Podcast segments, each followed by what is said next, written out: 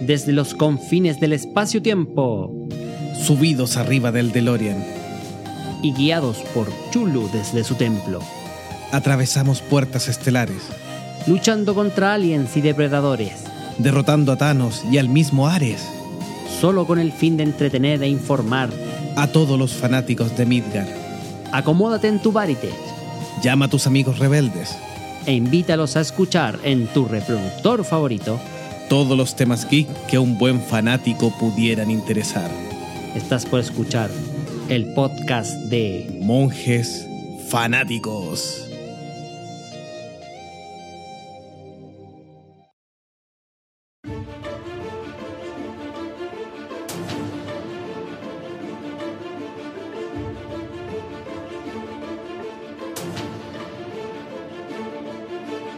Welcome to the Matrix, mío. Hola, ¿qué tal? ¿Cómo está, amigo Jovito? Hola, Delagún, ¿cómo estás? Bien, bien, ¿y tú cómo estás? ¿Qué pastilla Bien. tomaste, la roja o la azul? ¿Cuál crees? La que te convirtió en Keanu Reeves. ¿Qué- ¿Se acuerdan cuál tomó Caro Ribo, no? ¿Se acordarán los amigos fanáticos? ¿Habrá sido la roja ¿O el azul? o la azul? ¿Cuál crees tú? ¿Lo revelamos después para que lo dejemos metidos todavía un ratito? Así es, en suspenso vamos a dejar a nuestros amigos que nos estás escuchando tú en, en- en tus audífonos, en tu oficina, en tu auto Trabajando, haciendo cosas, bueno, o sacando la o vuelta. por paseando, sí, pasa- sacando la vuelta, o en la locomoción colectiva. ti. También, así es.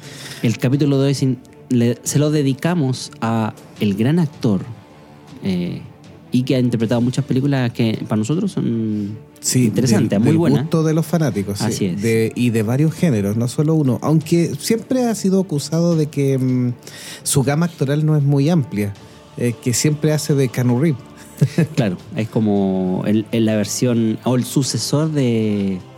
¿Cómo se llama esto? De. mm, ah, se me olvidó. El tejano. ¿Cómo se llama? ¿De cuál? De Eastwood. No, no, no. Eh, de Walker Texas Ranger. Ah, De él. eh, ¿cómo se llama? Em, Chuck Norris. De Chuck Norris. Es como la versión moderna de Chuck Norris, diríamos. Dirían algunos. Sí, no, pero bueno, nuestro amigo Keanu Reeves ha estado en varias de las sagas y de las películas de toda índole. Vamos a comentar también, avanzar en su filmografía, pero pasa desde la comedia, la acción, eh, la ciencia ficción, que tiene cosas muy interesantes ahí. Algunas películas romanticonas también, obviamente hay unas comedias románticas o unas románticas como tales, hasta llegar a la última saga que está estrenando este año y que nos hizo revisarlo en esta ocasión, que es John Wick, Eh, Parabellum. Parabellum. sí. El capítulo 3, por- podemos decirlo así, para aquel que no se identifique con el, el significado de Parabellum. Eso. Así que, bueno, Keanu Reeves, eh, yo creo que es uno de los personajes, o en este caso el actor, eh, es uno de los actores que destaca por su sencillez, por la por esta empatía que genera en- entre sus colegas, pero también entre el común de los mortales, porque a diferencia de muchos otros que se dedican a gastar su fama y, y su fortuna en, en lujo, en exceso, Keanu Reeves eh, ha tenido una vida difícil, complicada, y Marcada por la tragedia, se puede decir. Exactamente, y que en- entre comillas se ha convertido en un ejemplo para muchos a seguir dentro de lo que es la humildad, teniendo éxito y teniendo lo que muchos anhelan, que es, es la felicidad, entre comillas, por, por la Por gracia del dinero. Claro, por la gracia del dinero y, y de la fama, pero, pero él destaca precisamente por la sencillez. Sí, con muchas memes de por medio virales que le atribuyen frases que no, no siempre han sido confirmados que son De él. que son de él. Eh, también algunos mitos urbanos ahí en torno a este actor que se, se pone enigmático cuando empieza con algunas reflexiones o cuando lo ven así en forma tan simple, leyendo el diario en una plaza. Eh, por supuesto que no en cualquier ciudad, en Nueva York. Lógico. En el metro, o tomando un café, o celebrándose el cumpleaños solo. Son anécdotas que ha tenido ahí. Pero sí, de hecho, de hecho eh, en- hubo un viaje hace un par de años solamente acá a Sa- Santiago de Chile, estuvo. Sí, estuvo grabando una película que Claro. lamentablemente es de las cintas bajas de. Claro, y por ende no la vamos a comentar acá. No, pero es Knock Knock. Claro. Sí. Pero se estuvo paseando por el Sí. Paseo Humada, que es el centro referente de la ciudad de Santiago. Y compartió con algunos fans y se sacó fotos sin Sí. ningún problema. Así que. Sí, grabó con actores nacionales, bueno, y dirigido por Eli Roth, el norteamericano. eh, y en los papeles principales, además de él, estaba una actriz chilena, Ignacia Alaman. em, eh, Lorenza Iso, que es chilena, pero obviamente ha desarrollado su carrera en Estados Unidos, y mm, esposa de Eli Roth. Y a Ana de Armas, la preciosa Ana de Armas que sale en Blade Runner 2049. Y que la están confirmando para James Bond 25. Será una estupenda chica Bond. Ah, Eso, eso es interesante. Sí. Así que, ¿les parece que vamos de lleno a la biografía resumida pa- para nosotros? De, Sí, algunos datitos principales y y todo. claro, y algunas ¿Tú sabías dónde nació de partida? Mira, no tenía idea. Yo pensaba que era el típico actor estadounidense y resulta que no. ¿De dónde es Keanu Reeves? Aunque tiene nacionalidad norteamericana, inglesa y canadiense, realmente Canu Charles Reeve nació un 2 de septiembre de 1964 en Beirut, Líbano. Mira tú, ¿eh? es increíble. Ese es un dato. Sí, yo creo que no tan conocido. ¿eh? Sí, y de hecho no tiene la nacionalidad libanesa porque adquirió rápidamente la nacionalidad de donde se crió, que fue Canadá, y por ascendencia paterna y materna la inglesa y la norteamericana. O sea, yo entiendo que por la vida que tuvo, llena también un poco de maltrato tanto a su madre como hacia él también. Eh, tuvo que viajar mucho y ahí es donde Canadá vendría siendo como la parada más eh, importante dentro de su infancia.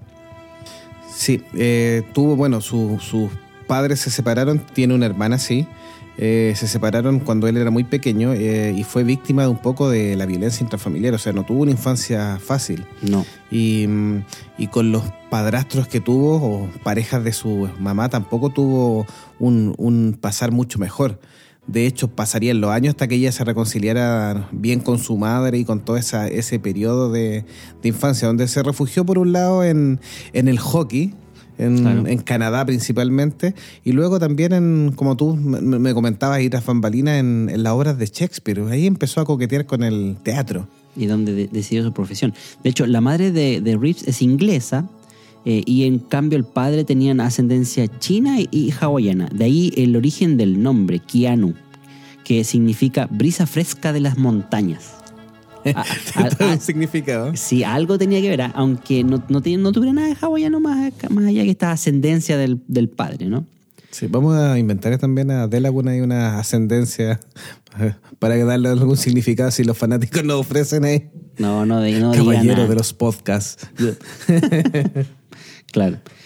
Bueno, dentro de los papeles, como bien decías tú, ya a los 15 años, haciendo un- la típica obra de Shakespeare, Romeo y Julieta, es que decide eh, consagrar su vida a, la actuación. También deja la escuela. Eh, eh, esto dado al, hecho de que era disléxico y no le iba para nada bien en, el colegio. Entonces, esto de la actuación le permite desarrollar su personalidad, una faceta y un amor por lo que es la actuación y la interpretación.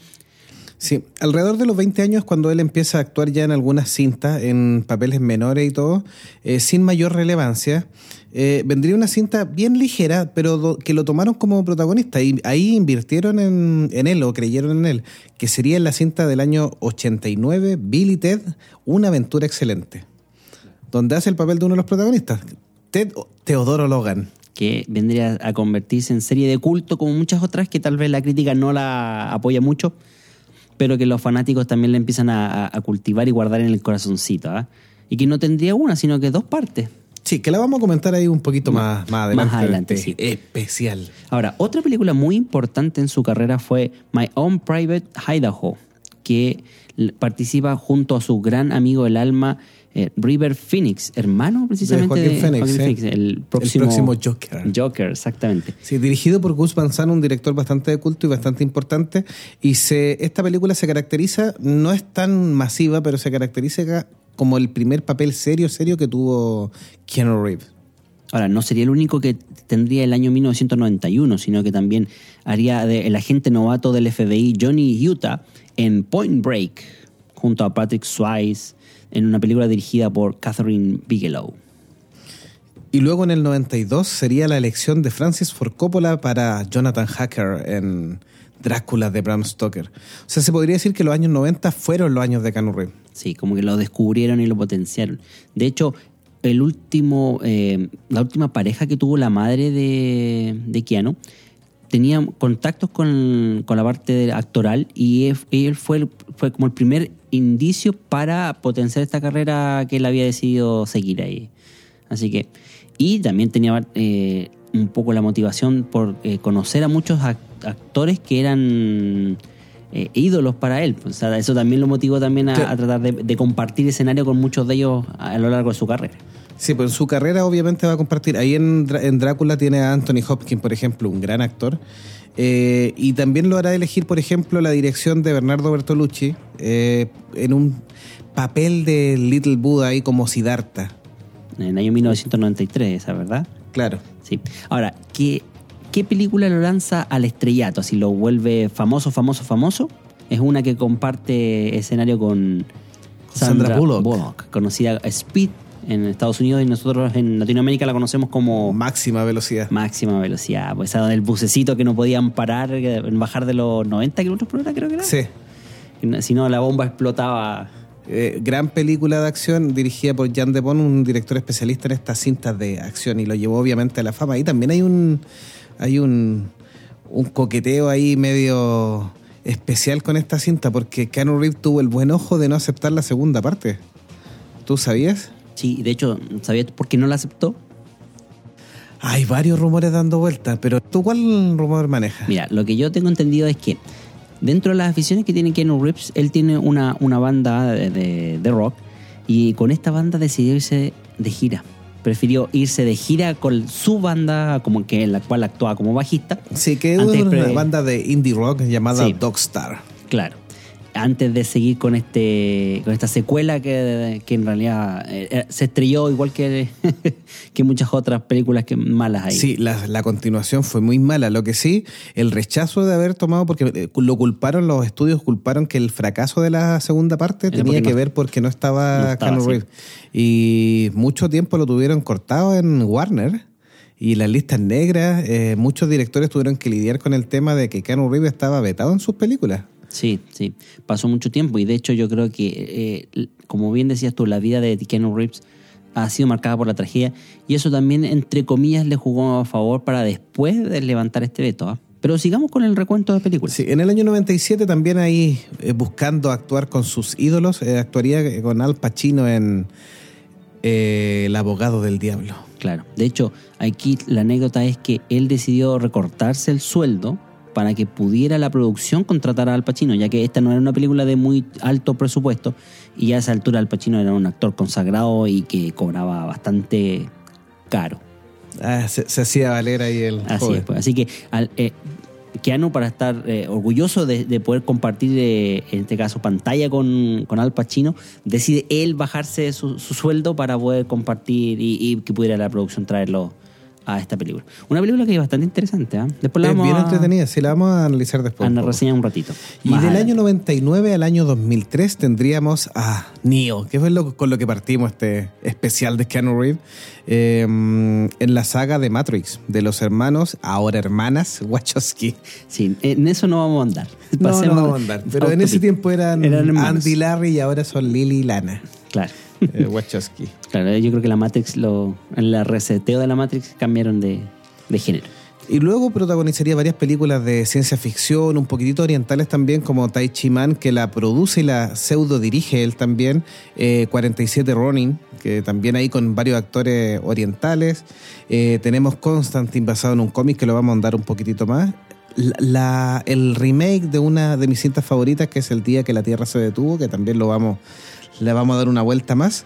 Hasta que llega su nueva consagración, cuando ya decían que todos los, que los bonos de Keanu Reeves ya estaban a la baja, que, que ya había pasado su tiempo, que después de Matrix no, iba, no lo iba a lograr de nuevo, aparece con bajo la manga con John Wick.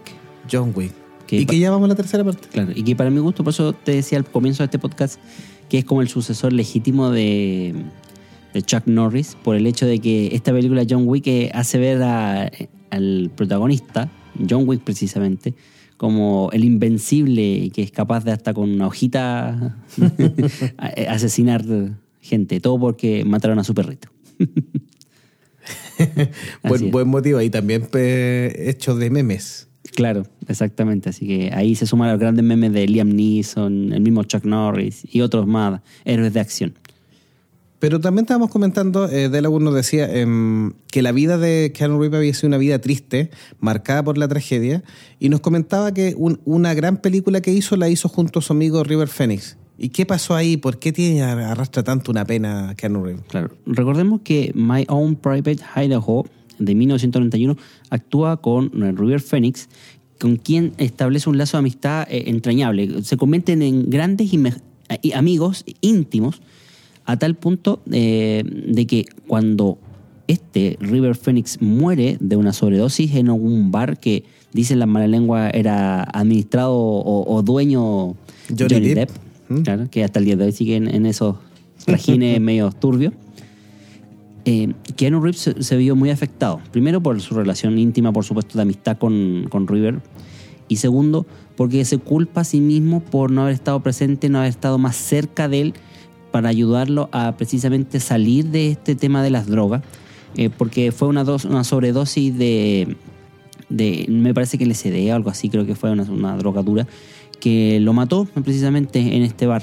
Y es do- Keanu, que había eh, tenido una cierta distancia después de haber estado mucho tiempo compartiendo escena y en otras instancias más íntimas, se sentía muy culpable de no haber podido ayudar a su amigo en este momento difícil que estaba pasando y creía que él podría haberlo sacado si hubiese estado cerca. Entonces, esta un poco culpa, tal vez injustificada, pero es en- entendible por, por la amistad que te llevaban, marcó bastante a, a Keanu Reeves en, en su historia. Y es una de las primeras grandes tragedias que sufre a lo largo de su vida.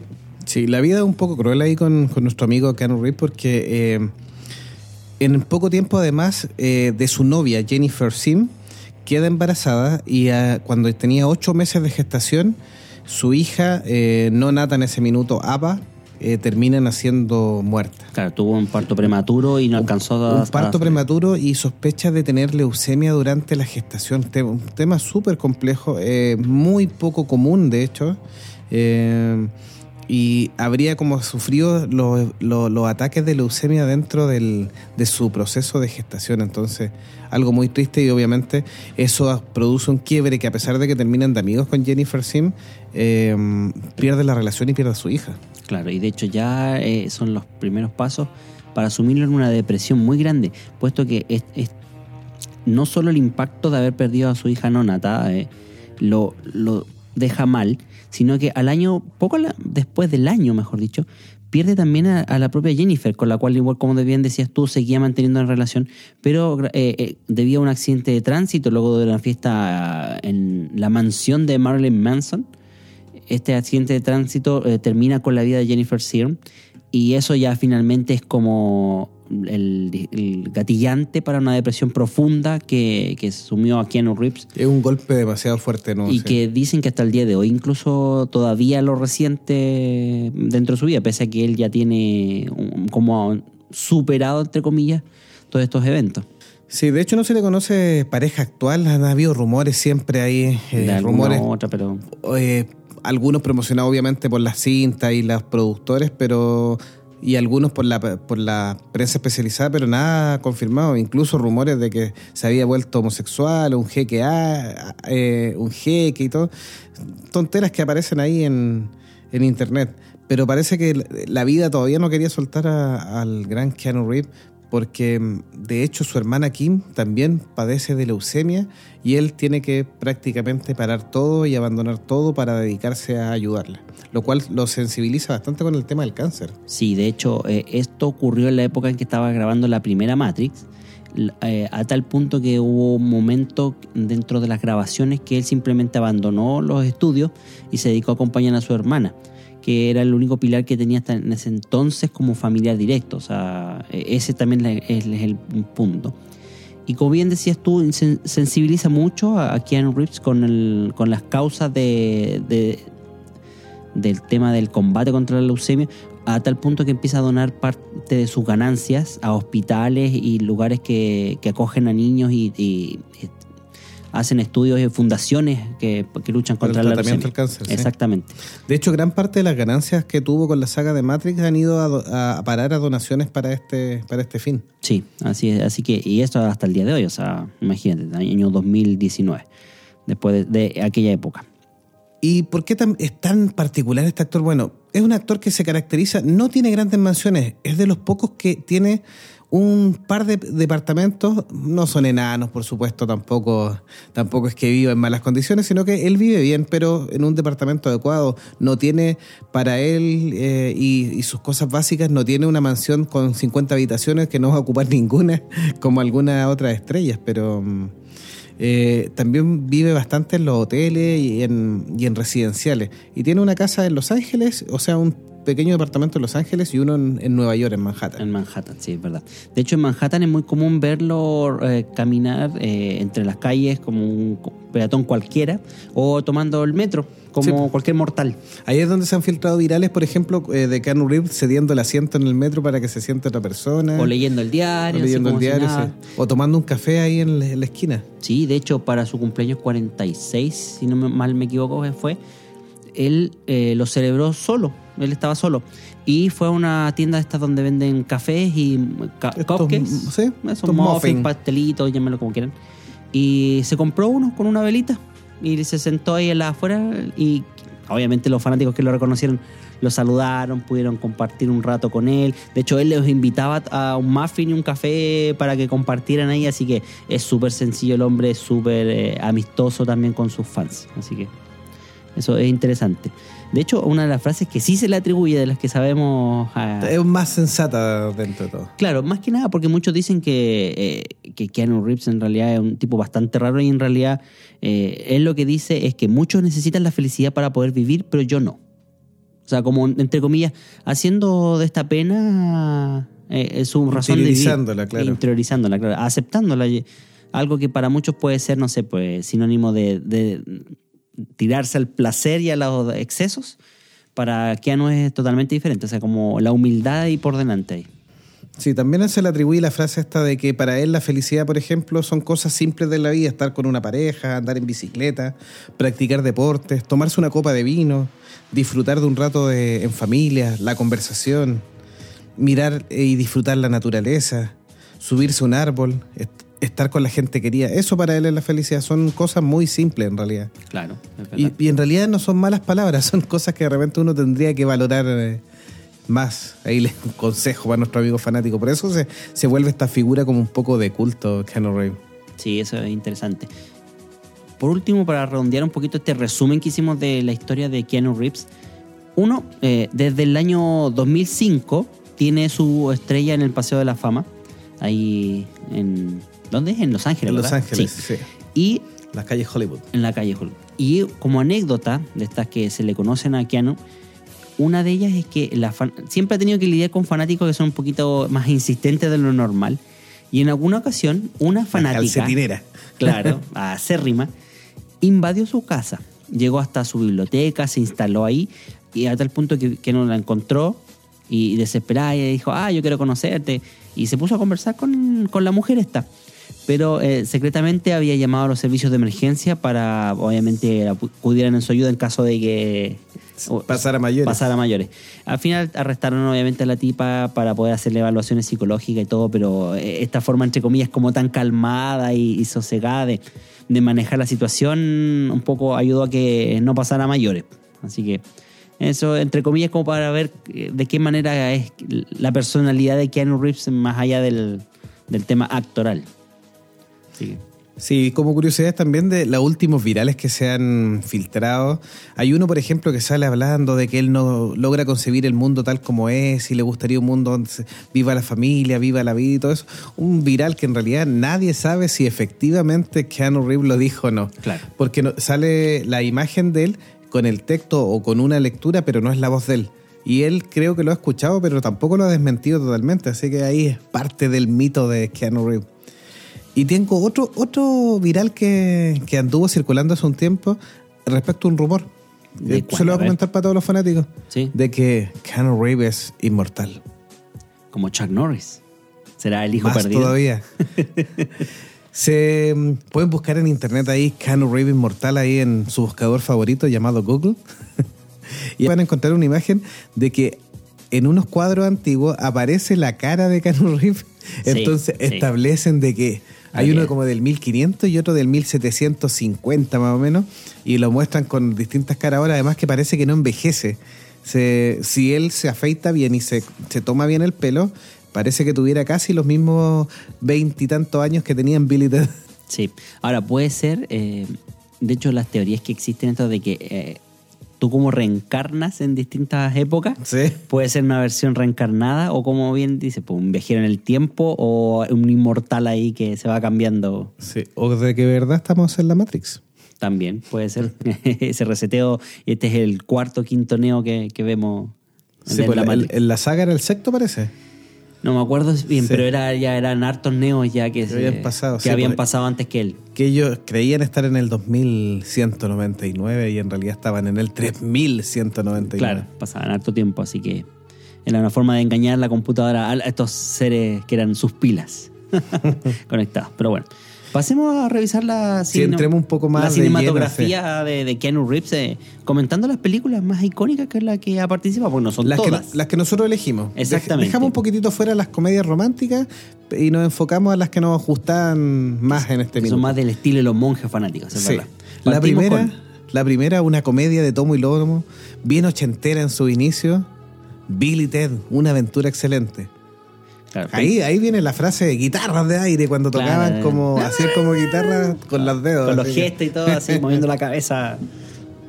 Y es una película del año 89 dirigida por Stephen Herrick, donde nos trae la historia de Billy Ted, que tienen su grupo de música llamado los Wild Stallions o los Sementales Salvajes.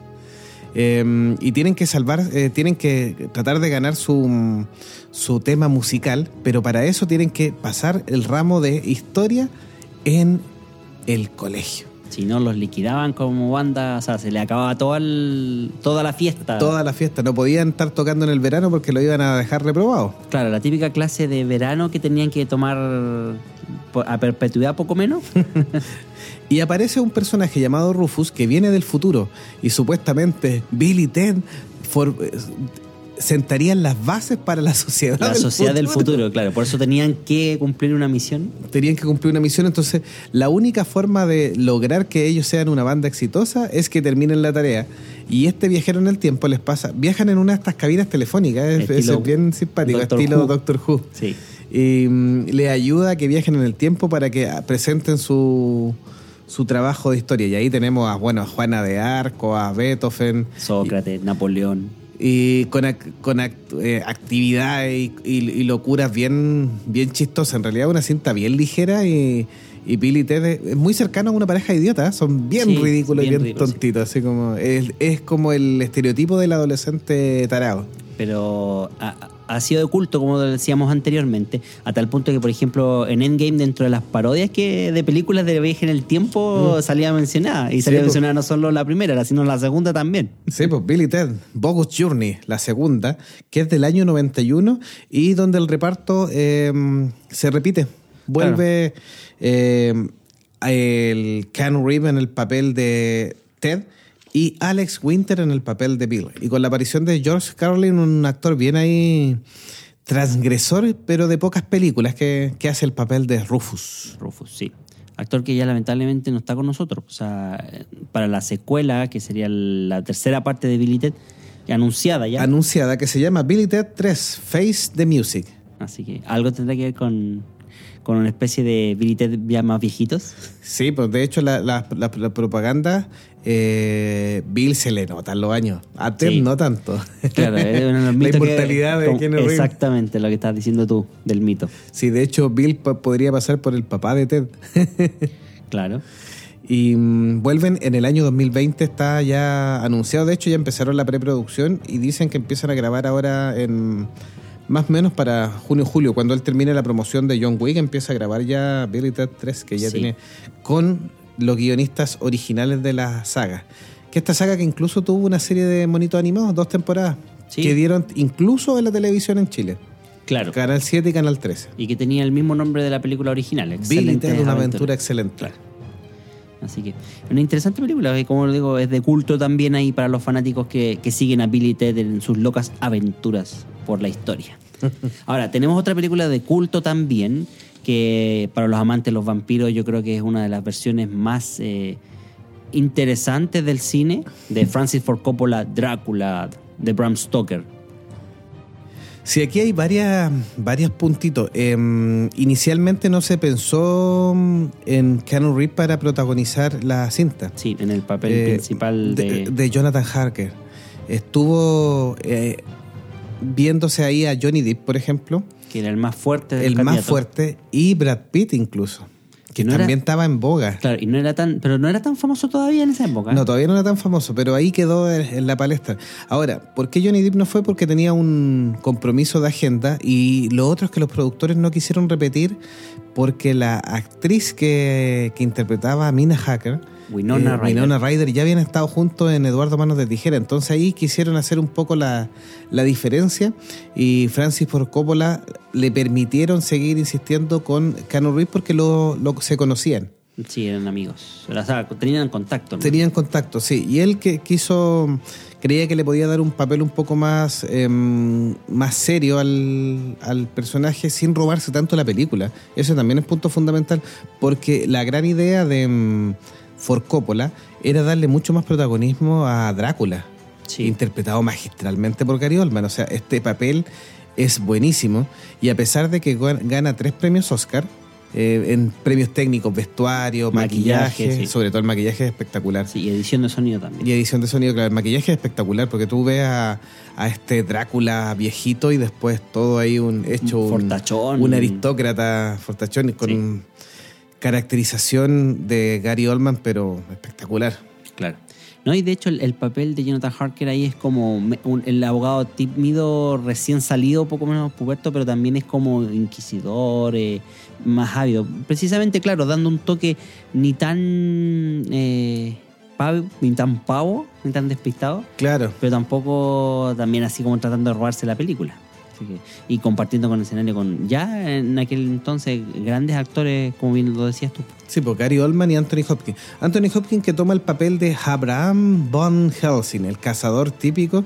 Esta, este- esta adaptación de Drácula tiene muchos hitos importantes. Punto uno, rescata financieramente y en reconocimiento de crítica la carrera de Francis Ford Coppola, que después de haber participado en El Padrino se había ido a pique. Claro, no había tenido otro éxito después Sí. del padre. Y de hecho estaba prácticamente en la ruina. Eh, y est- esto logra un gran patatazo. Es una de las películas de, de terror más reconocidas, eh, ya que gana Oscar. O sea, una de las pocas que gana premio Oscar. Eh, tiene una muy buena taquilla, una muy buena banda sonora. Y mm, como les comentaba, Anthony Hopkins en el papel de Abraham Ba- Helsing, y que primero había sido ofrecido a Liam Neeson ¿Y por qué cuando no todavía teníamos un Liam Neeson mucho más joven. Eh, y de hecho ahí era un Abraham Van Helsing más joven que lo que interpretó Anthony Hopkins. Pero eh, cuando Liam Neeson se entera que Anthony Hopkins estaba muy interesado en el papel, se lo termina cediendo. Así, en un acto gesto. de altruismo pocas veces visto. Claro, entre los actores. Por alguna razón en especial sería. A lo mejor admiración a Anthony Hopkins. Puede ser. Sí. Y también como dato anecdótico para ir cerrando, eh, Mónica Bellucci, que saldrá también en la saga Matrix, una espectacular y lindísima actriz italiana, aparece como una de las concubinas de Drácula en esta película. Qué suerte.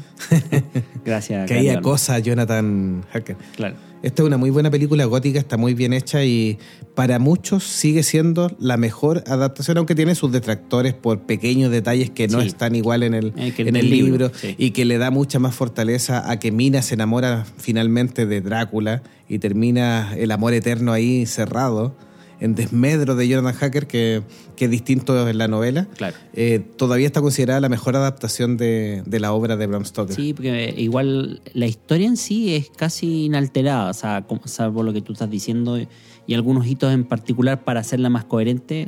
La historia en general, la adaptación es, es casi, yo diría que un 95-97% fidedigna al libro, cosa que es muy rara ver en una película. Sí. Lleva desde un libro.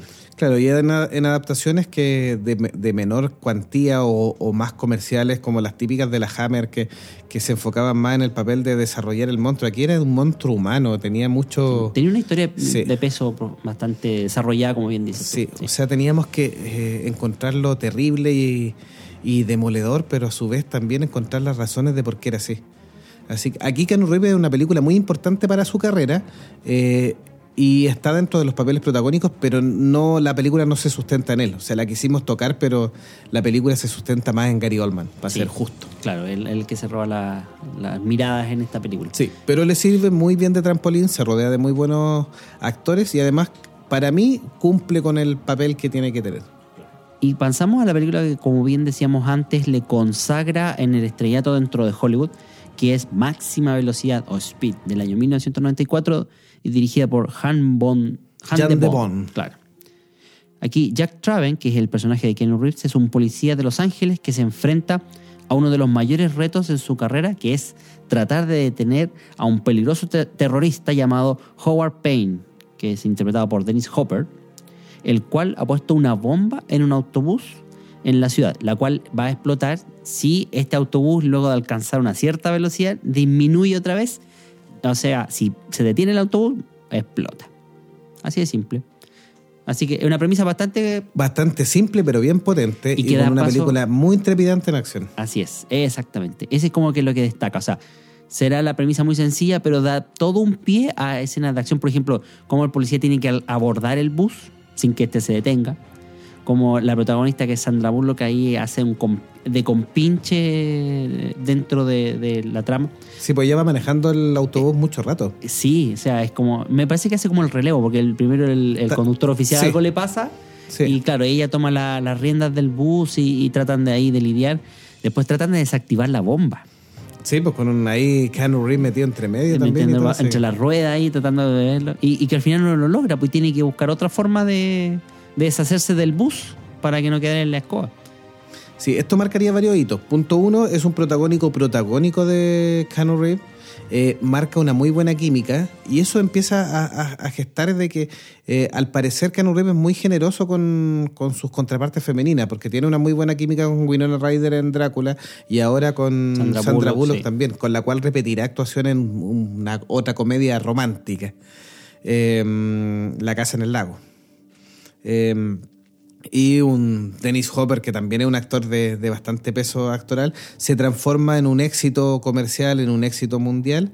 Y la segunda parte, que es la del crucero sin control, Keanu Reeves tiene la buena Fortuna. fortuna de no participar ahí. Claro, de de mandarse a ese cambiar. estrepitoso fracaso. Trataron de repetir la fórmula y no funcionó. Sí. La novedad ahí ya estaba quemada. Es que aparte hay que usar un, un barco eh, y decir, ah, no puedo parar un barco en alta mar. O sea, ¿por qué no botáis a toda la gente? No me deja que explote. es ba- bastante más fácil, sí. Era más absurdo en realidad, pero bueno. Pasamos al año 1997 con una película que habla de, de el protagonismo entre el bien y el mal, la Sí, pelea. un juego de poder ahí. También un poquito, para algunos un poquito de terror, pero es más un thriller. Sí, es más relacionado, como te digo, al, al suspenso y al, al thriller, eh, que en este caso habla de, del el bien contra el mal, llamada El abogado del diablo. Basado en la novela homónima del escritor norteamericano Andrew Niederman. eh, y obviamente que el film es una adaptación, así que difiere algo del libro eh, con algunos cambios. Em, O sea, por ejemplo, vamos a spoiler un poquito la película. sí, dale Se- nomás. Se Ya, eh, supone que tiempo. aquí Keanu Reeves hace el papel de un abogado que es un exitoso abogado, que tiene un, un ego muy alto y por ende esa vanidad de, de creerse invencible y que siempre puede ganar los casos, lo lleva a- al buffet de Al Pacino, que es el protagonista aquí en este caso, que es Don Sata, Entonces, el con la flecha. Lucifer. y, y es contratado entonces por el personaje de Al Pacino para eh, representarlo y alude a, a que el personaje de Keanu Reeves puede ser contratado eh, asumiendo cualquier costo, eh, asumiendo cualquier caso y que va a poder ganar y todo, pero Al Pacino le dice, mira, nos- nosotros tenemos una alta carga laboral, pero tú serás capaz de aguantar la presión y todo lo que nosotros tenemos que exigirte a ti, aludiendo a la vanidad, precisamente por este ego inflado de- de este abogado. Sí, que hasta Novato. ahora sí, lo, lo, lo pilla en un minuto como que lo va tentando, en un minuto en que él ha ganado casi todos los casos. Sí, o sea, lo, lo pilla en la cresta de la ola, como se dice en buen chileno. Y ahí es donde eh, la pareja, que interpretada por Charlize Theron, Con sospecha... también muy buena química en la pantalla. Así es. Sospecha de que hay algo extraño en este acuerdo eh, diabólico que tiene el personaje principal. a tal punto de que empieza a tener alucinaciones, sufrir de esquizofrenia, y que como dato freak, precisamente, eh, Charlize Theron para preparar este papel estuvo en varios psiquiátricos, perdón, para preparar un poco y, que le enseñaran a, a- a cómo- es el comportamiento de una persona esquizofrénica, para poder hacer la interpretación en la, en la pantalla grande. Sí. Ahí todavía no explotaba la carrera de Charlize Theron, que después se coronará con una con un Oscar en su en su espalda y después con muy buenas otras películas. Hoy interesante también de una gama bien amplia. Claro. Y Ah, repetirá también con Keanu Reeves en Dulce Noviembre. Ah, o claro. una comedia. Otra comedia o, romanticona. o una romanticona, sí. Sí, es verdad. Bueno, el personaje de Charlize Theron termina suicidándose, que es como el, el gatillante para tratar de que, que Keanu Reeves, en este caso su personaje, el personaje de Kevin, Kevin, Lomax, sí. eh, de- trate de renunciar al- a este buffet. Y obviamente eh, al descubrir que el verdadero, eh, el verdadero rostro del- de su jefe era Satanás y que necesitaba de, de sus servicios, ahora esa parte es la que, es un poco extraña, para poder engendrar al, al, al hijo del demonio. Sí, era, era, era, eran varias cosas, porque ahí como que él estaba en cierta forma, ese es el dicho de está dispuesto a cualquier cosa, incluso a venderle el alma al diablo, Exacto. por, por lograr algo, era aplicado a este abogado. Claro. Y, y, entre comillas resaltando la decisión, o sea, que estaba en, la decisión de seguir adelante o no de si se concretaba los planes de Satanás. Y es ahí donde él toma la decisión, y que es lo que difiere la novela básicamente, de suicidarse. Porque con eso terminaba, entre comillas, el acuerdo, porque el, el beneficio, o sea, el acuerdo que logra, en este caso, Kevin Lomax, era de la juventud eterna. ¿Ya? Lo hacía vivir pues, por siempre joven, pero no era inmortal. Lo que significaba que con eso mantenía su belleza, podía disfrutar de, todo su lujo y vanidades. Pero al entender de que estaba entregándole el alma al diablo, toma la opción de suicidarse para terminar el contrato y precisamente vuelve al punto de partida de la historia donde eh, le presentan la opción de decir, él deja eh, el tema atrás, teniendo aún los recuerdos que había vivido de esta vida exitosa y lujuriosa, y, eh, y con esto dice, cree que está en paz, hasta Sí. que... Sí, porque en el, en el minuto hace ahí acto de la expiación final de, del mal. Y ahí el diablo, bien, muy bien interpretado por Al Pacino, le deja ahí como el enganche de eh, no te saqué por acá, pero por este otro lado tu ego todavía no ha, no ha aprendido la lección. Claro, sí, de hecho, la parte final es donde eh, ahora un, un abogadillo, o sea, o sea, de abogadillo pasa a ser una especie de entrevistador así, ¿ya? Eh, Un periodista, le- sí. Claro, un periodista le pide la exclusiva y lo hace volver a, eh, a A caer. pisar el palito. a, pilar el- a pisar el palito por vanidad otra vez. Y ahí es donde queda la, la película en el Sí, que ahí como el final en suspenso. En suspense, claro. Así que bueno. Y bueno, dentro de las curiosidades, como para que entendieran un poquito relacionado a, a Keanu Reeves, eh, el mismo Keanu Reeves, así como Charlize Theron preparó su papel en, en psiquiátricos para eh, eh, interpretar una esquizofrenia mucho más creíble, Keanu Reeves también pasó tiempo con eh, buffet de abogados para eh, tener esos, Esos modismos y algunas frases, claro. así es, esos gajes del oficio. Y además también, con lo que contaba anteriormente, aceptó ganar menos de lo que su contrato decía para poder ceder ese, esa colita, ese resto, estamos hablando en millones en todo caso, para contratar a, Al Pacino, que era una- un actor para él de, de referencia en aquel entonces. Y en el año 99 volverá ahí a los grandes hits con la saga de Matrix. De 1999, dirigida por, bueno, los, los hermanos, ahora hermanas Wachowski, eh, y protagonizada por Keanu Reeves, Carrie Ann Moss, una desconocida Carrie Ann Moss, que es el granito que tiene en su carrera, Sí, lamentablemente tiene otras participaciones, pero nunca han sido del mismo nivel que del esta. mismo nivel, o de la misma fama, digamos. También, exactamente. Lauren Fishburne, que es el que tiene el papel de Morpheus, y eh, Hugo Weaving, que es el villano. el villano, que eh, con esta saga y con lo que hace en El Señor de los Anillos se transforma en un espectacular también actor. Eh, sí, muestra la Sí. calidad actoral de Hugo Weaving. Y- que australiano me parece que es, ¿cierto? Eh, australiano, sí, Sí. parece que. Sí. Y mm, también a mí me hay un papel que me gusta de Hugo Weaving que es espectacular, que es B de Vendetta. Ah, sí, estaba recordando ese papel también. Ahí- Son los tres grandes, yo creo que en estas tres películas Hugo Weaving se gana un, un situal. Aunque sabemos que está en la lista negra del el MCU. Claro, después de haber tirado a Red Skull por la borda. A mí me gustó la interpretación del de Red Skull, pero él después odió el, el personaje. Dijeron que, dijo que le habían dado muchas limitaciones al final. Claro, o sea, eh, que pensemos que el MCU también está muy limitado a lo que los planes que tienen de, cone- de conectar otras historias, de lo que puede o no puede hacer un personaje dentro de la trama. eh, y en eso yo creo que Hugo Weaving, que, que tiende a hacer un poco más de interpretaciones muy personales, yo creo que a lo mejor se sintió cohibido. Es como Liam Neeson cuando hizo La amenaza fantasma, que también sintió que estaba hablando como tontito nomás a las pantallas verdes Sí. y que también eh, re- eh, fue muy reticente después a querer seguir participando y por eso al final lo terminaron matando poco menos en la saga en la primera película. O sea, fue como la, la salida rápida Del personaje. del personaje, sí. Pero aquí, bueno, el Hugo Weaving, un gran actor, eh, interpreta a uno, según una encuesta, a uno de los más malos del cine. El agente, Smith. Smith. Sí. Y ganó- bueno, también ganó varios Oscars técnicos porque tiene muchas eh, innovaciones visuales la película en el lenguaje. Esta es una, una película o una saga hecha, mezcla un poquitito todo lo que viene de la animación japonesa, que los norteamericanos recién como que la están absorbiendo. Eh, se basa mucho, como curiosidad, mucho en lo que ya había hecho Ghost in the Shell. De hecho, tiene un par de escenas y un par de actos, pero Calcados, calcados a sí. Ghost in the Shell. O sea, es casi un plagio Claro. grosero. E incluso esta lluvia de letritas que van cayendo verdes Que estaban también. en el anime de Ghost in the Shell. Em, Y algunas referencias ocultas también a Blade Runner. a Blade Runner, en sí, ahí un poquito más, más piola, digamos. Más subsi- claro.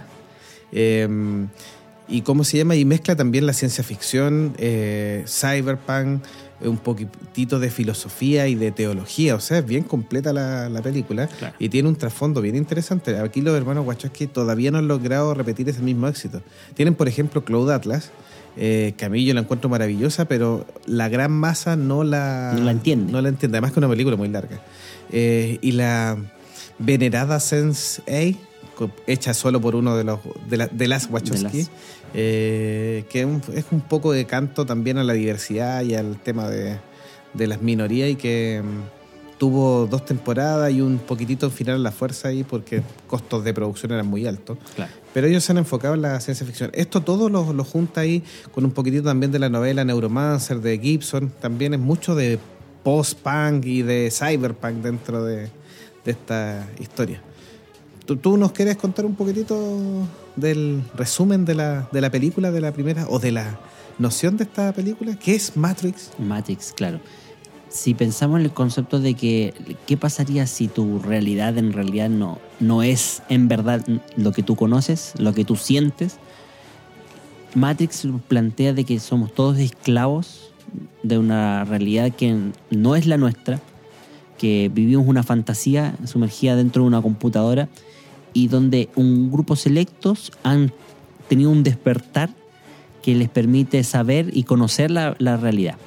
Ahora, de estos eh, selectos personajes que aparecen en esta trama, hay uno en particular al cual llaman el elegido, que es el que está destinado a liberarlos a todos de esta Matrix, que es la celda, poco menos, que nos tienen esclavizados. Y que nos revela exactamente, eh, con gran detalle, sino que en, posteriores sagas lo haría, de cuál es, es nuestro esclavizante. Pero lo que sí estaría bien planteado acá en esta película es que vivimos en una simulación creada por una computadora. Ahora, Una inteligencia artificial. una inteligencia artificial, claro, que nos utiliza como baterías biológicas para mantenerla funcionando permanentemente. Y solo algunos que eh, entienden que esta realidad no es la suya y que eh, logran percibir de que hay algo extraño en ella, son los que van despertando y, tienen, entre comillas, la tarea de sacar a los demás. Ahí es donde está la parte filosófica, como dices tú, donde mezcla todas estas influencias previamente dichas eh, al, en el personaje de Keanu Reeves que se convierte en el elegido, que muchos lo, lo pueden hacer el parangón con Jesucristo. el Sí, tiene algunas cosas medias bíblicas Sí, sí, sí. Pero eso también un poco hace alusión a lo que bien decías tú a Ghost in the Shell, que habla de esto de la inteligencia artificial, hasta qué punto es capaz de evolucionar y, y dónde está la diferencia en este caso entre el ser real y el, y el mitológico, el creado virtualmente en este caso. Bueno, Neo es eh, el personaje, el alter ego Sí, que ya tiene dos, dos vidas dentro de la misma Matrix, porque primero es el oficinista clásico, Sí. que de bajo perfil, que hace su pega, esto y lo otro, pero de noche es un hacker llamado Neo, Neo. claro. Y el otro es el señor Anderson. Sí. ¿Te acuerdas el nombre? Eh, ¿No? Mr. Anderson. No me acuerdo si se llama Tomás Anderson. Tomás Anderson. Ya, ya. Sí, claro. el personaje de Neo se llama Tomás Anderson. Claro. Ese era su, su nombre como oficinista, digamos. Sí. Y él siempre, eh, bueno, la película obviamente habla de esta elección que tiene que hacer en base a, mm, a, a realmente si se quiere o no se quiere desconectar. Eh, este, este personaje de Thomas Anderson eh, de la Matrix, puesto que él toda su vida ha vivido con esta sensación de que hay algo que no, no encaja, de que algo no está bien, de que, de que puede hacer, o sea, no necesariamente que tiene poder y puede hacer cosas, sino que simplemente tiene esa como bichito de que algo no está Como bien. que fuera un sueño. Si ese Sí, él lo, lo- plantea así en algún minuto. Claro. Y ahí es donde aparece el personaje de Morpheus, que le plantea a, a este caso a Thomas Anderson. La primera invitación La tiene que ver con, con el tema de Alicia en el País de las Maravillas. Claro. Sigue el conejo blanco. Sí. Que es una pista para un poco arrancar precisamente de- del Inquisidor, que desde un comienzo también va detrás de- del personaje principal, ¿no? que es eh, la agente Smith, que hace como una alusión a estos hombres de negro, el traje, los lentes y todo, y que vamos viendo la, la omnipotencia que tiene el agente Smith en- dentro de la Matrix. así. Sí, y de ahí viene la segunda elección que tiene que ver con, con lo que comentaba De Laguna al principio. La pastilla azul o la pastilla roja. Claro. Llegó el minuto que se lo revelemos. ¿Cuál tomó? Si tomaba la pastilla roja, sabría la verdad de este mundo. Y despertaría. y al- despertaría realmente. Claro. Si tomaba la pastilla azul, olvidaría todo olvidaría lo que, todo lo que pasó y al otro día volvería a levantarse como Thomas Anderson y volvería a su puesto de trabajo. a su vida Y ahí está normal en su comillas, decisión. comillas. Y obviamente toma la pastilla roja y para seguir la historia. Claro, si no se acabaría ahí sería muy fome. El filósofo William Irving, quisimos traer este, este texto porque como que resume muy bien la saga, porque como no es un especial de Matrix, no vamos a entrar en todos los detalles y todos los simbolismos que tiene, pero resume bastante bien la saga. Matrix es la película más filosófica que se ha hecho nunca. Cada paso de su vertiginoso argumento puede ser una conexión con algún problema filosófico. Si el mundo que lo conocemos no es más que un sueño virtual, ¿convierte eso al sueño en realidad? Si tuviéramos la posibilidad de salir de ese mundo soñado, regresar a otro más real, pero menos agradable, como tomar la pastilla roja ahí, ¿sería un fracaso moral no hacerlo? ¿Por qué los seres humanos son más valiosos que eventuales mecanismos electrónicos inteligentes? O sea, el triunfo de la máquina o del ser humano. ¿Puede vivir la mente sin el cuerpo o el cuerpo sin la mente? Tiene muchas preguntas ahí de ese tipo. Sí, dentro de- del concepto de trascendencia, por ejemplo, para quienes sepan, Ghost in the Shell un poco habla también eso de la trascendencia, pero hacia una inteligencia artificial, Sí. que no es necesariamente una máquina sobre el ser humano, sino que más bien... Es la evolución plantea- del ser humano en cierta Exacto. forma, transformarnos de, de orgánicos a bioorgánicos y, o- y biotecnológicos Bio- claro. del futuro y después incluso terminar como tecnológicos totales. Claro, sí, por eso también no es como una, una pseudo eh, esclavitud como lo plantearía Matrix después, a posterior. ¿ah? Aquí también lo plantea, pero muy sutilmente. O sea, juega más con el tema de la realidad y las elecciones que del, del tema de la esclavitud, de los bandos. Sí, y de hecho la, la primera, el primer cuadro, el primer encuadro donde sale Trinity arrancando, eh, que es como los primeros minutos de la película, es muy similar a la misma persecución de Kusanagi cuando sale en Ghost in the Shell. Entonces está muy referenciado. Bueno, como, ¿Algunas curiosidades? Sí, contémosle. Mira, por ejemplo, Keanu Reeves, dentro de su acuerdo de sueldo, por decirlo así, eh, eh, él había pactado 10 millones de dólares por esta película, pero resultó que... Y gracias algunas a la- regalías. Claro, la- gracias a las regalías terminó ganando 35. Así que ya saben, ya si alguna vez... se que- aseguró de un porcentaje de las ganancias de la película. Exacto, claro, ya saben ya, así que negocien siempre por la regalía, chicos, si les va bien en su película. Y una de las escenas más realistas que tiene precisamente Matrix es el momento este donde el personaje de Thomas Anderson eh, tiene que, eh, o sea, vomita de frente a la cámara. Cuando lo sacan del, del capullo. del capullo ahí, está desnudo con lo- los enchufes sueltos y todo esto, y, y empieza a vomitar. Resulta que esa, esa escena resu- eh, es- fue verídica, o sea, vomitó de verdad, producto de que él había almorzado un pollo que al parecer estaba en mal estado y lo hizo vomitar de verdad, justo para esa escena. O sea, qué mejor realismo para el papel, ¿no es verdad? Totalmente ahí predestinado a- al vómito. Entre medio los hermanos Wachowski dieron luz verde a un proyecto que se llamaba The Animatrix, que nos comentaba por distintos cortos animados hechos por varios animadores digitales eh, japoneses, reconociendo la influencia de la animación japonesa dentro de esto. eh, nos contaba distintas historias. Una de esas eh, nos cuenta el conflicto y ahí nos, deja mucho más claro de que hubo una guerra entre, que no se sabe quién disparó primero, obviamente, pero hubo una guerra entre una entidad artificial que cobró conciencia en sí misma y los seres humanos. Y en esta guerra finalmente los humanos además encima la jodimos porque terminamos tratando de eliminar la única fuente de energía que tenían, que era el sol, las máquinas ya eran solares, destruyendo el cielo, generando una polución y todo eso que termina matando el planeta. Y por ende, las máquinas que están un poquito más preparadas que nosotros, además nos terminan usando a nosotros de pilas vivientes. Claro, esa es como la explicación de por qué al final la esclavitud humana Sí, porque nosotros al tener impulso eléctrico somos en cierta forma pseudo pilas para alimentar la energía que necesita esta inteligencia artificial. Y en el año 2003 tirarían dos, las dos secuelas eh, de esta trilogía, eh, con una diferencia de seis meses. Primero, eh, Matrix Reloaded del año 2003 y Matrix Revolution también del 2003. Algo que nos quiera comentar de esto, porque para no hacerle un especial de, de Matrix, como... que si ustedes quieren lo podemos tal. hacer eh, Si- más adelante. Si los ¿ah? fanáticos lo piden. Lo podemos- que- sobre todo que han estado rumores. Algunos dicen que son voladores al aire, otros que sí, porque hace varios años también había empezado este rumor, sobre todo cuando los Wachowski después no han logrado otro batatazo, entonces han estado los rumores de que tienen que volver a hacer Una- Matrix 4. Exactamente, una cuarta parte. Yo creo que todavía no pasa. ¿ah?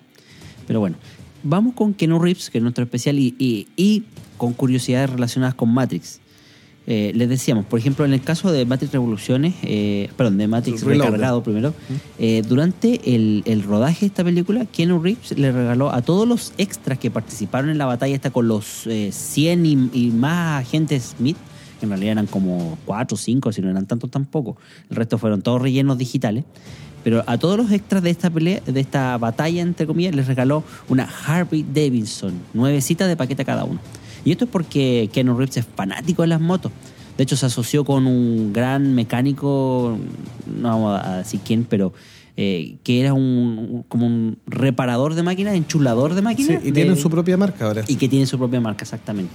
Sí, de hecho, eh, Keanu Reeves tiene incluso su modelo favorito ahí de moto. Así es, eh, personalizado, solo para él. Bueno, y la cuestión es que le regaló una moto Harley Davidson a, todo el- a todos los extras, así de, de- de loco. loco Eh, bonito. Los efectos también fueron revolucionarios para su época. El, el efecto de la bala, que es cuando Neo logra esquivar la bala en la primera película y después de detenerla, fue utilizado en varias películas después. Hasta el día de Eh, hoy. En forma que es una secuencia que se graba con muchas cámaras al mismo tiempo, es una secuencia continua, y mm, implicó mucho desafío también físico de Keanu Reeves. La, la secuencia donde se dobla lo- fue grabada en varias horas. Sí, Sí. tuvo que estar, eh, porque tenía eh, unos soportes hacia la espalda, cables hacia arriba, Sí. y claro, tenía que estar inclinado hacia atrás en el aire. Sí, y esta de la bala que va dejando la, La estela. la estela aire, también sí. fue copiada, que, que es la llamada cinemática de la bala. Sí, la Así que- No sé, sí, algo así que. Sí, que se utiliza en varias películas posterior a Matrix y también, si uno lo revisa ahora, igual los efectos especiales tenían ciertas limitaciones. Por ejemplo, la pelea con los agentes Smith, que es lo que contaba de curiosidad de Lagoon. eh, si uno la ve ahora eh, con ojos de 2020 prácticamente, que ya han pasado CGI. 16 años, Claro. eh, se notan algunas pifias en, En en los poner la cara de, caras, sí. del agente Smith en los distintos personajes. Sí, o sea, los primeros son más, Sí. más detallados, Sí. tampoco son igual detallados. Pero si uno los va viendo están medio feitos. Ahora, la, la explicación de, la, mm, de los fanáticos en algunos foros, por ejemplo, dice que sí, pues, pifia de la Matrix. Si la Matrix es un programa informático y al tratar de copiar varias veces la misma fuente, una fuente que además ya está empezando a degenerarse, que es el agente Smith, va a generar estas diferencias en las caras. para justificar un Claro. poquitito las limitaciones Eso técnicas. para seguir resalzando la, la, la trilogía.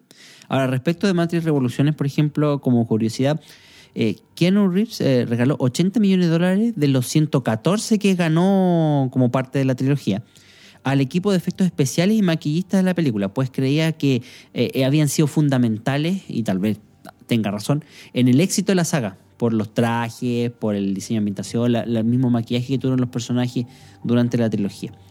Y obviamente, eh, siguiendo con este tema de la generosidad que ha tenido Reeves en, a lo largo de su carrera y en su historia, se enteró de que uno de los eh, hombres del set, tal vez de estos eh, Asistentes asistentes, o- claro, ah, tenía un problema económico y decidió ayudarlo nada más ni nada menos que regalándole 20 mil dólares para que pudiera salir de su... Una cosa poca. Una cosa poquita. De hecho, yo le aprovecho este podcast para pedirle plata. Sí. sí. ¿Quién no está escuchando Con esto? 5 mil dólares estamos. Sí, preocupes. feliz para auspiciar este podcast. Gracias. Está bien. Pasamos. En el año 2005, eh, 2005. habría Francis Lawrence, uno de los directores de, de- de las películas de los Juegos del Hambre, decide llevar la adaptación de- del cómic Hellblazer, protagonizado por John Constantine, a la pantalla grande y se mete en las patas a los caballos porque elige a Keanu Reeves como John Constantine. Y toma una decisión un poco... eh,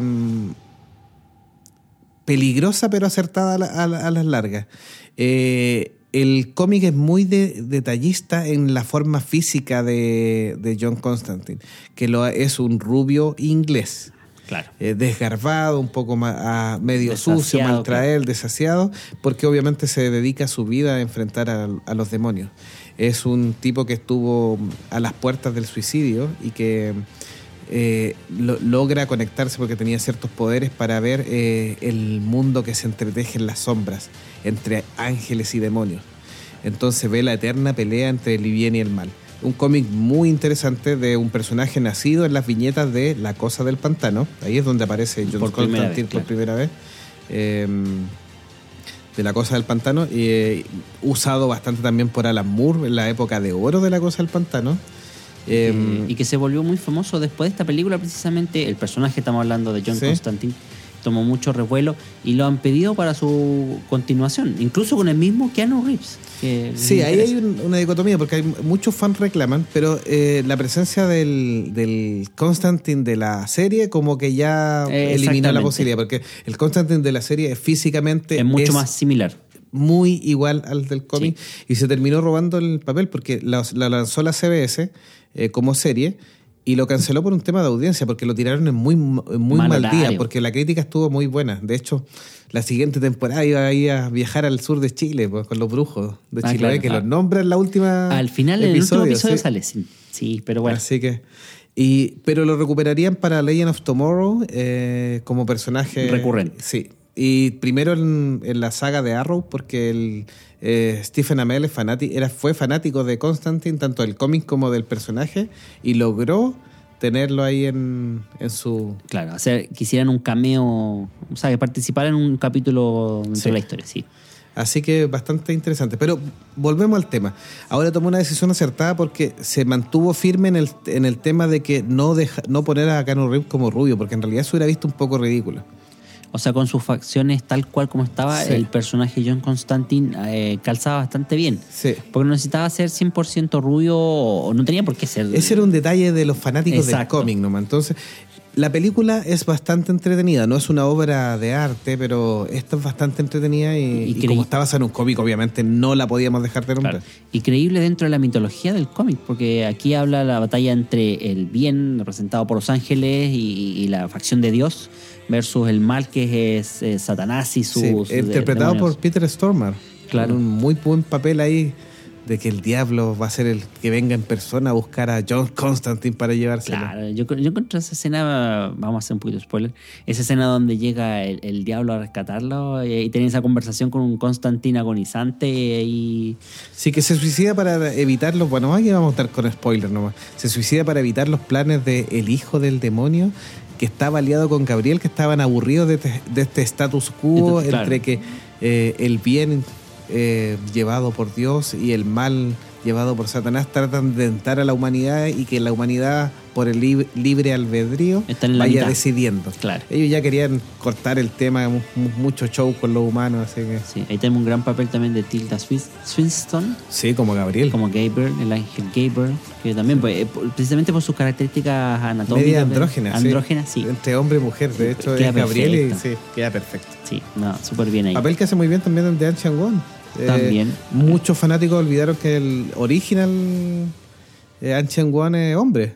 Claro. Entonces, O sea, calzaba perfecto. No, no había para qué hacer mayores cambios en este universo. sí, un mayor escándalo, sí. Sí, está bien.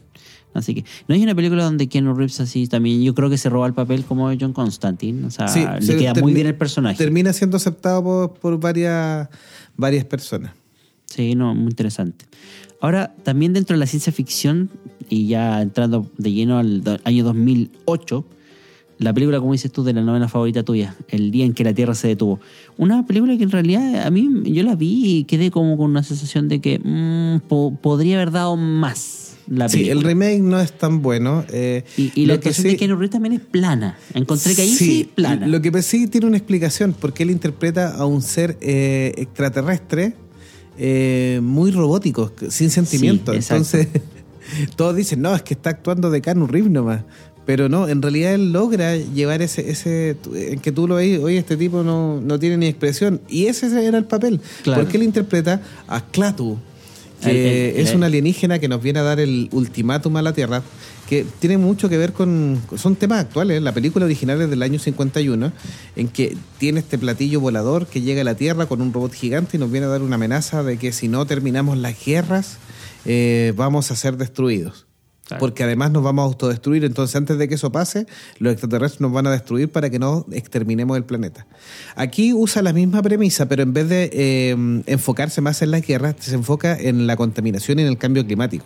Como los seres humanos- sí, lo, lo actualiza un poco y obviamente ya no es un platillo volador, sino que es una esfera alienígena, un poco más moderna. Claro. Y el robot es espectacular, el robot gigante. El original, Así sí. que, que además está formado por nanobots que se empiezan a como a devorar el, el- el planeta, que primero rescatan a la especie y todo, y estamos a un paso de, Claro. de morir. Y aparece este Keanu Reeves como Clatu, como dices tú, que es como una especie de embajador para que la- el mensaje de este alienígena se interprete eh, con, con lo que sería la, la- el personaje femenino con el que ac- interactúa Keanu Reeves precisamente Sí. en la película. Y de hecho también viene, viene, además de ser el embajador, viene a dar como la sentencia final. Él es el último que decide. Porque de hecho en algún minuto nos, nos da la orden, voy a hacer spoiler, en realidad la película antigua también lo hace, da la orden de que nos tienen que terminar. Y a último porque no- minuto no, Porque no entiende la humanidad es porfiada. Sí, pues, a último minuto tiene una pequeña luz de esperanza, lo único bueno que ha hecho Jaden Smith, aunque a él se le acusa de que esta película le haya ido mal, o o no, No, tan bien, porque sí. igual recaudó Era- bastante. Era sí. muy joven. Todavía no se le puede decir que, que es tan mal Aunque actor. ahora está medio rayadito en todo caso. Eh, lo logra convencer de que la humanidad todavía puede aprender de sus errores. Y a último minuto, incluso Clatus se termina sacrificando para salvar la. Claro, para salvar lo que queda de humanidad. Mm. Que de, él les terminamos. Pero bueno, otro, ese es otra historia. Sería otra forma del chasquido de Thanos. Claro, Traer al robot del día que la Tierra se detuvo. claro, también. Y ahora pasamos a la saga que nos, nos convoca para este especial conocida como John Wick. John Wick. Claro. Aquí la premisa es súper simple. Me mataron a mi perrito, así que tendrán que pagar las consecuencias. Sí, eh, esta película, la- sobre todo la inicial, no la consideraron un poco simplona, que mucha acción y todo eso, pero está dirigida por David Leitch y Chad Stahlhead, em, antiguos em, dobles de acción, que incluso habían sido dobles de acción de Neo en Matrix. Eh, y estos tipos son expertos en coreografías, en escenas de acción, les gusta mucho el, las artes marciales, fueron obviamente que todas, eh, Matrix tiene mucho de combate cuerpo a cuerpo y de arte marcial. Recuerden las escenas de Neo peleando o Neo entrenando con Morpheus, por, por ejemplo. Y estos tipos se encargaron de todas estas, de todas estas partes y se lanzan con esta película eh, donde el, el único afán es una película de acción de, de las típicas o de las clásicas de mucha bala, mucha acción y, y el argumento no nos compliquemos. Aquí la bala y la acción están al servicio de la entretención. No nos compliquemos con una historia tan enrevesada o dándole tanta profundidad a los diálogos. Aquí la cosa es simple. De hecho, Keanu Reeves no, no habla mucho. No. Es un ex asesino que está retirado. De la mafia rusa. De la mafia rusa. Está retirado, tiene una... eh, se retira por amor. Es lo que Claro. nos cu- cuenta un poco la película también. No es que no tenga trama. La, la película sí tiene trama y la trama es bastante interesante, pero es simple y no es, Exacto, no sí. es tan profunda, digamos. Eh, se retira por amor y, Se casa y la esposa muere. y le deja un perrito. Claro. Y Y ahí ese viene el meme del perrito. es el tema, porque este perrito simboliza un poco el amor y la esperanza, como bien decías tú. Y la Y- razón para que se mantenga vivo, porque él era una Claro. persona que... Era muy que- depresiva, muy... Sí, que ya había lidiado. Ahí dicen que un poco era como El Reeves. Reeves de verdad, claro. Sí, pero mm, había lidiado mucho con la muerte y todo, entonces era como... Es, es como que la, la niña que lo amaba es como... No, tú tienes que seguir viviendo porque yo te estoy dejando un cachorrito y el cachorrito es mi amor y el cachorrito es lo nuestro. Entonces le estaba dando una razón para vivir. Hasta que el malvado Alfie Allen ahí se le ocurre meterse con el perrito. Claro, que de, hecho este era también un, pseudo asesino, pero de poca monta, que, que trata de convencer, eh, de comprarle el auto a, a John Wick, eh, pero este obviamente no se lo vende, no, no lo toma en cuenta. Y como prepotente junkie que, que era, decide vengarse y no lo sigue y, y entrando en el departamento no, no hace nada más peor que tomar al perrito y, matarlo delante de- del propio John Wick. Y eso desata la ira de- eh, incontrolable de esta versión Chuck Norris del, del, año, Sí, del siglo un- XXI. eh, Sí, no, yo creo que más que Chuck Norris en realidad un, un asesino, pero eh, letal, eh, con una cantidad de muertos gigantesca. De hecho, ahí rompe una parte de su departamento que tenía como sellada con, Sí.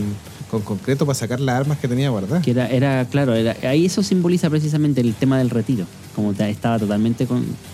Y ahí eh, lo, lo- lo que a mí me llama mucho la atención y que me gustó de esta película es que muestra que los mafiosos, ah, los mafiosos también tienen un código de ética, tienen como una, una normativa y todo, que precisamente es, es este junkie el que rompe y hace que mm, traiga de vuelta a John Wick a las andanzas, pero solo como venganza. Y de hecho John Wick usa sus contactos con, con precisamente estos mafiosos y todo para conseguir eh, don- el paradero. Y intentan disuadir a John Wick de que no lo mate. Y Sí, todo, pero nada lo no, no, detiene. nada, no, nada que Sí, lo- de hecho, el, el mismo papá de lo, del, del ruso le dice, oye, tú despertaste al Baba Yaga, que era el hombre del saco. O sea, no tenía nombre en, No, pues era desconocido, pero sí se conocía la fama de asesino Sí, implacable. Entonces le dijo, aquí ya estás muerto, o sea, no hay nada que hacer. Claro, o sea, voy a intentar hacer. eh, lo- De hecho, lo intenta ayudar así como por porque es su hijo nomás, no porque, porque le convenga, incluso porque sabe que se mete más en un forro que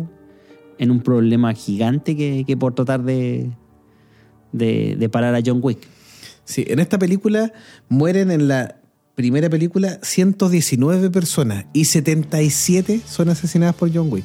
Mira, Para que te haga una idea de, de la matanza de, desproporcionada de este gran agente o, o ex asesino. Pero no te preocupes, sí, eso era como el estándar de las películas de acción de los años 80. Pensemos Sí. en Rambo, Terminator y varias esas donde empezaban a morir todo lo que se pasaba, se pasaba por delante. De hecho, est- esta se ha nombrado la, la última gran saga de acción que, o la gran saga de acción actual que tiene el cine. Es verdad, porque el, el cine de acción ha quedado muy relegado con otros temas, como por ejemplo el de superhéroes. Sí, ah, el de superhéroe ha reemplazado bastante el cine de acción. Eh, porque mezcla un poquitito de acción, más los temas, los temas ñoños, sí. la historia y Exacto. todo. Así que.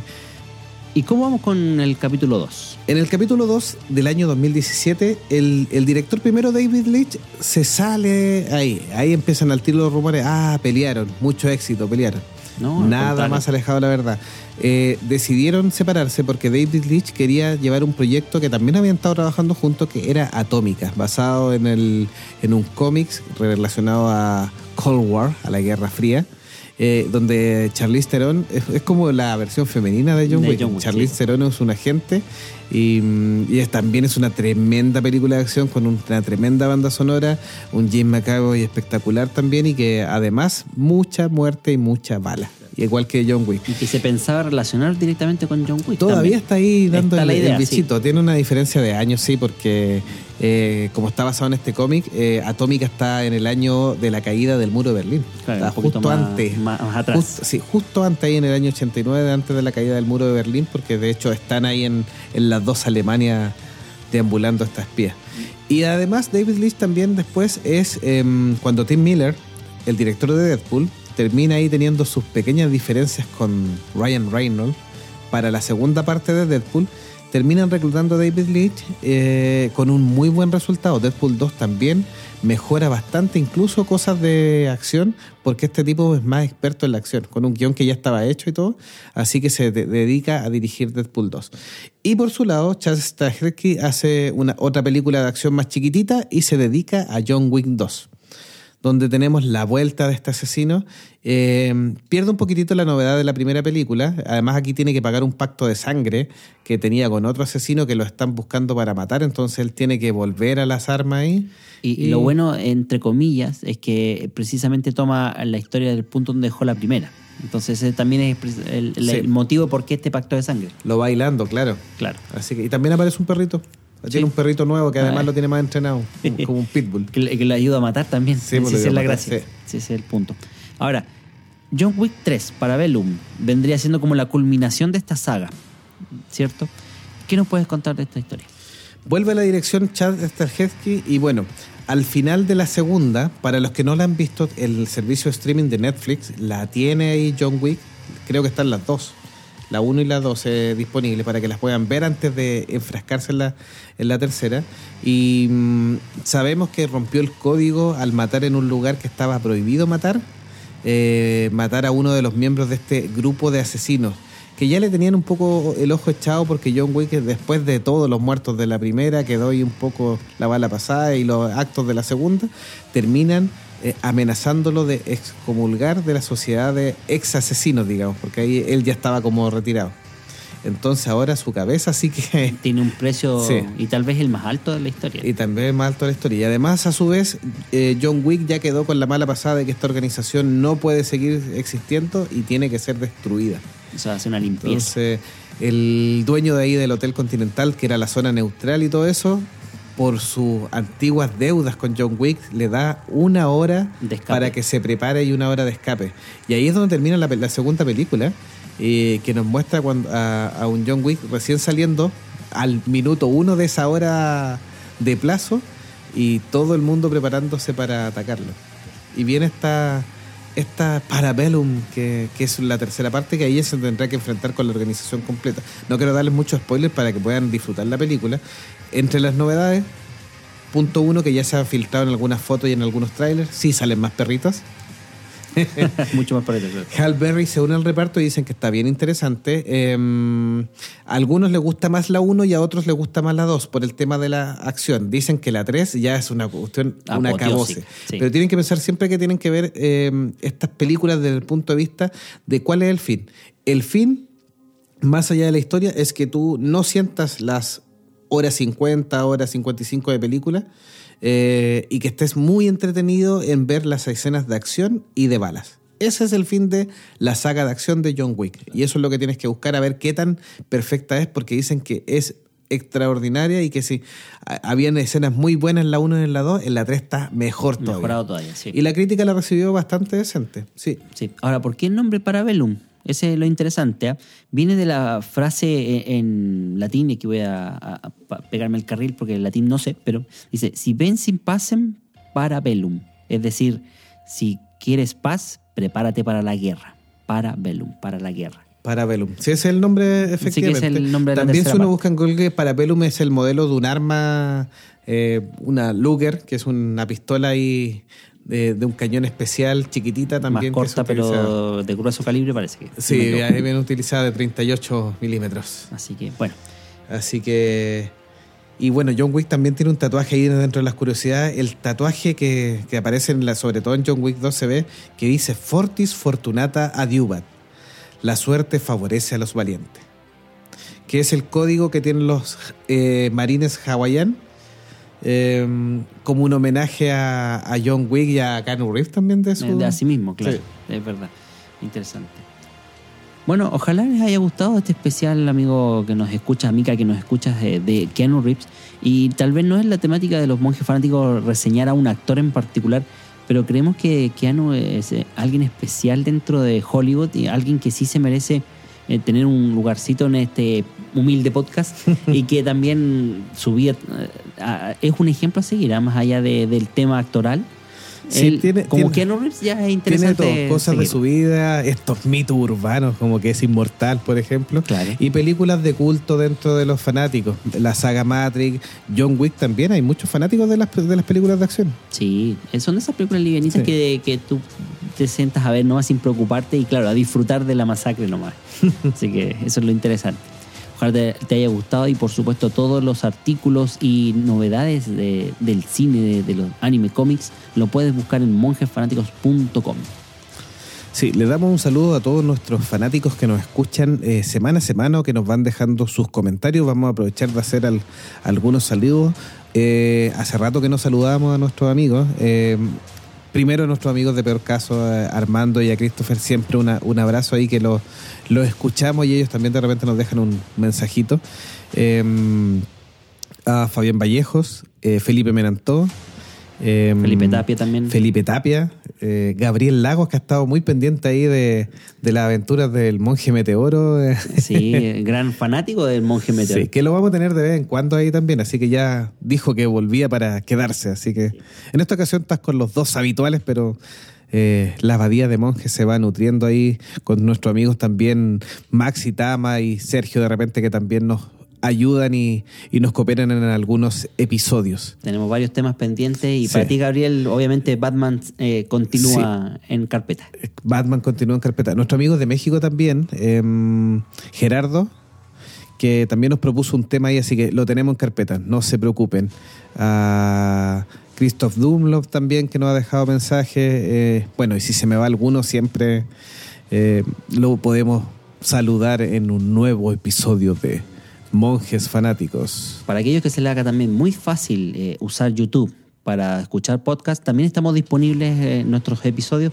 Por tanto, también nos pueden seguir ahí si es que les parece más práctico. Tienen y si no, toda la alternativa. exactamente. Y si no, en tu podcatcher favorito, aplicación que más te guste, para simplemente seguirnos o en Spotify también. Spotify, Spreaker, Anchor, eh, iBox.